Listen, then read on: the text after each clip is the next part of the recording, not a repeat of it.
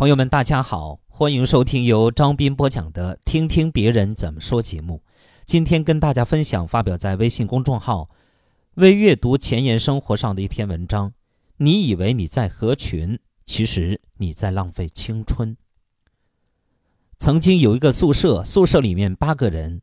每当宿舍八个人都凑齐的时候，寝室长总会组织一个游戏，就是把八个人分成两组，每组三个人，组织大家打牌，剩下的两个人就打开电脑，打起了拖拉机，或者是拿出手机，不停地刷着网页，然后一晚上就这样过去了，然后一年就这样过去了，然后四年就这样过去了。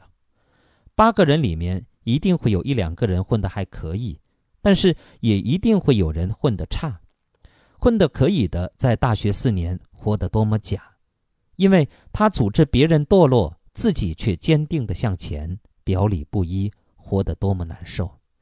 而混得差的，永远不知道问题出在哪里，他根本不知道他就是跟风了，可是到底哪里出了错误了，他根本不知道。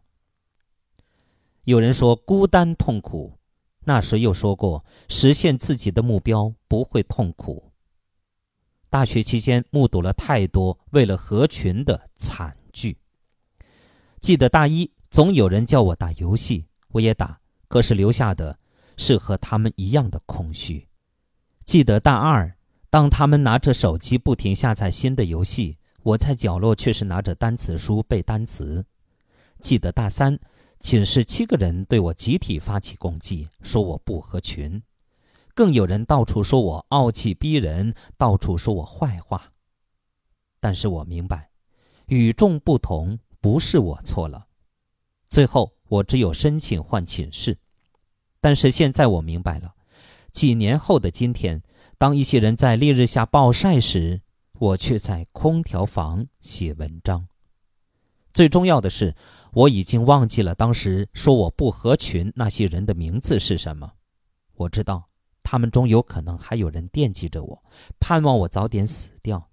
但是我只想说，他们惦记着我，说明他们生活里面不能没有我；而我忘记了他们的名字，说明我的生活里面可以没有他们。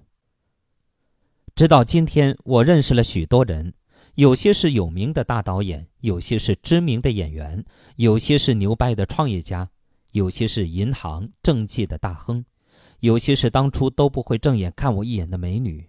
最重要的是，我交了一帮好朋友。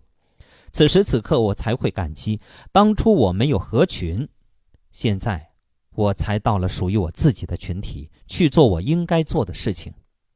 如果当初我合群，现在身边又会是谁？又会是什么景象？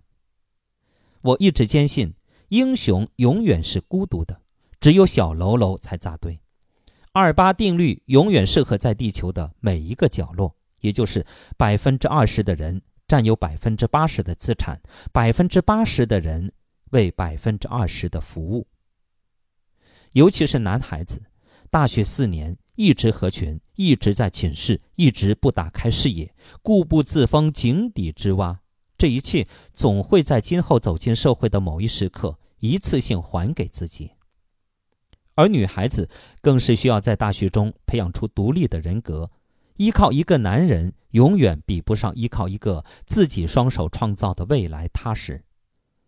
但是我想说，我这里说的不合群，不是结仇，不是桀骜不驯。这点我在大学做的不够，我检讨。至少千万不要得罪人，因为道不同不为谋，但是不代表连话都不讲或者恶语相向。你支持他的生活模式，只是你需要拥有自己的思想。这个世界很邪门的，你永远不会相信，当年最混蛋的那个人，十年后会是政治界最有潜力的谁？你也不会相信，当年最不合群的人。成为了百万富翁。无论如何，那些有点成就的人都不合群，就算表面合群，他们内心也有着自己的一片世界。他们喜欢静静的思考，并且一直向他迈进。好朋友们，感谢大家收听由张斌播讲的《听听别人怎么说》节目。刚才与您分享的是发表在微信公众号“微阅读前沿生活”上的一篇文章。你以为你在合群，其实你在浪费青春。感谢大家的收听。